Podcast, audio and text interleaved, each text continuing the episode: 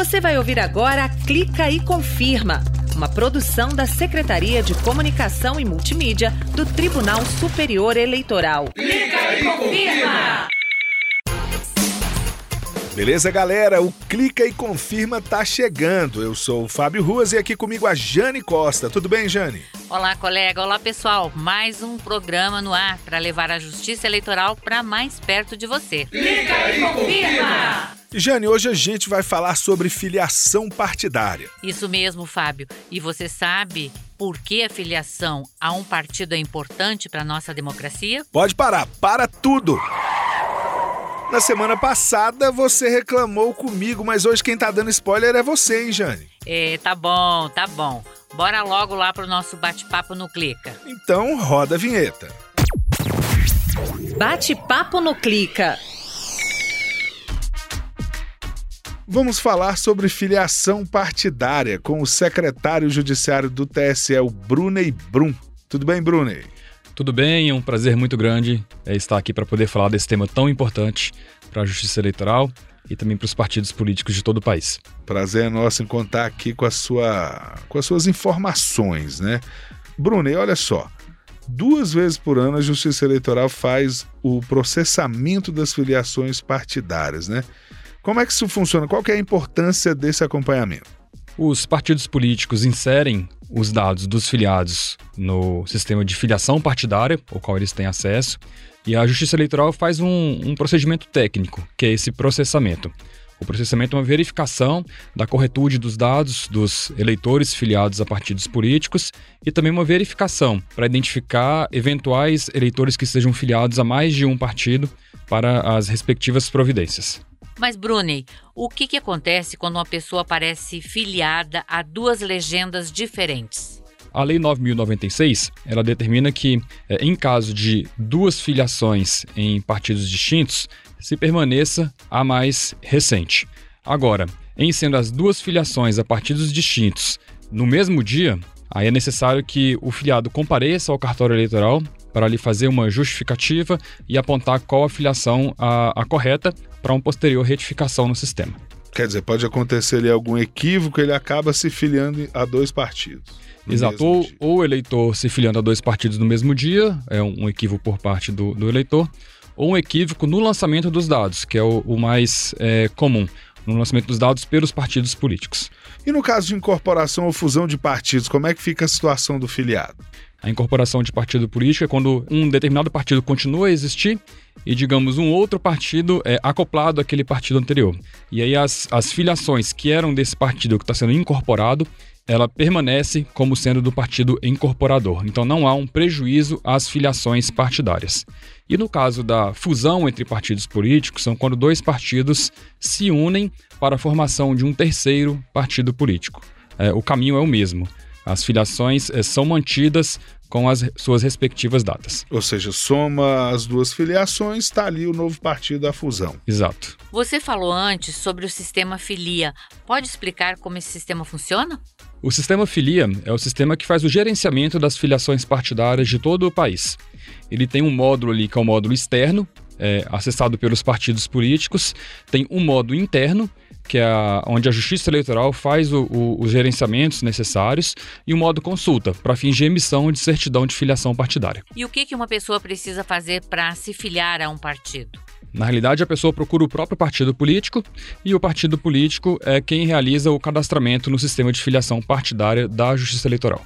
Quer dizer, ele vai ao, ao diretório, faz o contato de alguma forma, apresenta as documentações que o, que o partido exige, isso aí é com o partido. E aí depois o partido apresenta essa filiação, é assim? Exato. O lançamento dos dados não fica ao encargo do, do eleitor, que sequer tem acesso ao sistema. O acesso ao sistema é concedido aos partidos políticos que fazem essa, esse lançamento dos dados dos, dos filiados. Bruni, e agora, qual é o prazo de filiação para uma pessoa se candidatar por determinado partido? Aí, neste caso, ela vai ter que respeitar o prazo de seis meses aí do, das eleições, é, se filiando a um partido político, para que ela possa preencher ali essa condição de elegibilidade e esteja apta no que se refere a esse requisito, a concorrer a um cargo eletivo. Brunei, eu quero te agradecer mais uma vez aqui no Clica e Confirma o Brunei Brum que é secretário judiciário do TSE. Bruno, muito obrigado. Por nada, foi um prazer. Você está acompanhando. Clica e confirma! Hora de conferir mais um destaque aqui do Clica. Roda a vinheta. Justiça Eleitoral mora ao lado. É hora de falar sobre a Camila Kempka, que mora em Pinhalzinho, Santa Catarina e vota desde os 16 anos de idade. Mas foi só a partir de 2018 que ela foi convocada para ser mesária. E a Camila conta, né, Jane, que quando cursou direito, ela se interessou bastante pelas disciplinas sobre democracia e legislação. E foi a partir dali que ela entendeu a importância do voto e de ver garantido na urna o direito de escolha. E como sempre ouvimos dos mesários, a capacitação promovida pela Justiça Eleitoral a eles dá muita segurança e confiança no dia da votação. Sim, é verdade. E aí eu pergunto para Camila, o processo eleitoral tem impacto na vida da gente? Eu acho que todo cidadão brasileiro devia se permitir pelo menos uma vez conhecer o processo a fundo, trabalhar como mesário ou mesmo em qualquer uma das funções dentro da eleição, ele ia ver que as coisas são são diferentes do que as pessoas falam. O processo ele é transparente, ele é um processo eficaz e a gente é respeitado sim naquilo que escolhe. Eu sempre tenho vontade de participar porque eu acho que é uma colaboração mínima enquanto cidadão. E o processo eleitoral é um processo importantíssimo que define rumos para onde a gente vai, como isso vai impactar na vida da gente. Então, por que só ser espectador? Por que não ser parte? Valeu, Camila. Você está acompanhando. Clica e confirma! Ei você, você que não votou nem justificou a ausência nas eleições, sabia que dá para regularizar sua situação eleitoral pela internet? É só acessar o site do TSE e clicar na opção Atendimento do Eleitor. É rápido, fácil e seguro. Acesse tse.jus.br e fique em dia com a democracia. Regularizou? Resolveu. Justiça Eleitoral, a justiça da democracia. E agora o papo é sobre inspeções e correições nos tribunais regionais eleitorais. Pois é, Fábio, e você acompanhou o encerramento dos trabalhos realizados no TRE aqui do Distrito Federal, né? Acompanhei sim, Jane. Nessa reunião, o Corregedor-Geral Eleitoral, ministro Benedito Gonçalves, destacou a inspeção realizada na zona ZZ do TRE-DF, de forma inédita pela Corregedoria Geral. E eu lembro, Fábio, que a Zona ZZ é a responsável por organizar as eleições brasileiras no exterior. Então, vamos ouvir o ministro? Vamos sim, Jane. Ao final da reunião, eu conversei com ele. Bora ouvir. Um trabalho grande dos servidores, um trabalho grande dos consulados e embaixadas, e me chamou a atenção do outros instrumentos para facilitar o acesso ao voto. E olha só, Jânio, o relatório final com os resultados da inspeção e da correição no TRE do Distrito Federal deve ser concluído em menos de 30 dias. TSE nas redes. O perfil do TSE no Instagram bomba. Tem mais de 430 mil seguidores. Você ainda não segue? Então anota aí, TSEJus. Lá você fica por dentro das principais datas do calendário eleitoral, do que os candidatos podem ou não podem fazer, assiste às campanhas da Justiça Eleitoral e ainda descobre o que é fato ou boato. Siga a gente e saiba tudo sobre o processo eleitoral. Você está acompanhando. Clica e confirma! Fábio, o nosso repórter Guilherme Glória acompanhou a sessão plenária em que o TSE decidiu indeferir o registro de candidatura do deputado federal eleito no ano passado pelo Paraná, Deltan Dallagnol. Opa, então vamos dar as boas-vindas ao Guilherme Glória. Beleza, Guilherme? Oi, Fábio. Olá, Jane. Pois é, a ação foi do Partido da Mobilização Nacional, o PMN, que afirmou que Dallagnol não poderia ter concorrido em 2022 por causa da lei da ficha limpa. Isso porque ele havia pedido exoneração do cargo de procurador enquanto respondia a processos administrativos no Conselho Nacional do Ministério Público. os ministros do TSE acompanharam o entendimento do relator, que foi o ministro Benedito Gonçalves. Para o relator, Dallagnol fraudou a lei ao pedir a exoneração do cargo para que os processos administrativos contra ele não resultassem em inelegibilidade. E o ministro Alexandre de Moraes proclamou o resultado do julgamento. Vamos ouvir proclama o resultado, o tribunal, por unanimidade, deu provimento aos recursos ordinários para indeferir o registro de candidatura do é, recorrido Deltan Martinácio Dallagnol ao cargo de deputado federal, comunicando-se de imediato ao Tribunal Regional Eleitoral do Paraná para imediata execução do acórdão, independentemente de publicação, mantendo-se o cômputo dos votos em favor da legenda. Pessoal, eu ainda tenho para trazer aqui o resultado de outro julgamento aqui no plenário do TSE. Conta aí, Gui.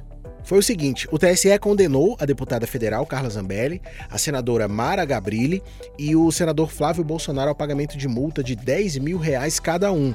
Eles foram acusados de propagar desinformação e alegações infundadas na internet ao relacionarem o PT, o Partido dos Trabalhadores, com o assassinato do prefeito do município paulista de Santo André em 2002, Celso Daniel. O conteúdo foi divulgado às vésperas das eleições do ano passado. Em setembro, a ministra Maria Cláudia Buchianeri já havia concedido liminar para que os provedores de internet removessem esse conteúdo. É isso, pessoal. Agora eu fui, tá? Até a próxima e tamo junto. Até mais, Gui. Valeu, colega. Semana movimentada, hein, Jane? Demais. Não só a semana, mas movimentação também na composição da Corte Eleitoral. Tivemos o encerramento de mandato de dois ministros e outro que passa a fazer parte da corte como ministro efetivo. Conta aí, Fábio. Vamos lá, Jane. O ministro Sérgio Banhos encerrou o segundo biênio no TSE e o ministro Carlos Horrobá o primeiro biênio. Os dois atuaram como ministros substitutos e já estavam como efetivos. Banhos e Horrobá ocupavam as vagas reservadas aos advogados no Tribunal Superior Eleitoral. Os ministros foram homenageados pelos colegas durante as sessões plenárias da semana. A outra novidade é a escolha do ministro Cássio Nunes Marques, eleito no Supremo Tribunal Federal para ocupar a vaga de membro efetivo do TSE. Essa vaga foi aberta em decorrência da aposentadoria do ministro Ricardo Lewandowski. Você está acompanhando. Clica e confirma!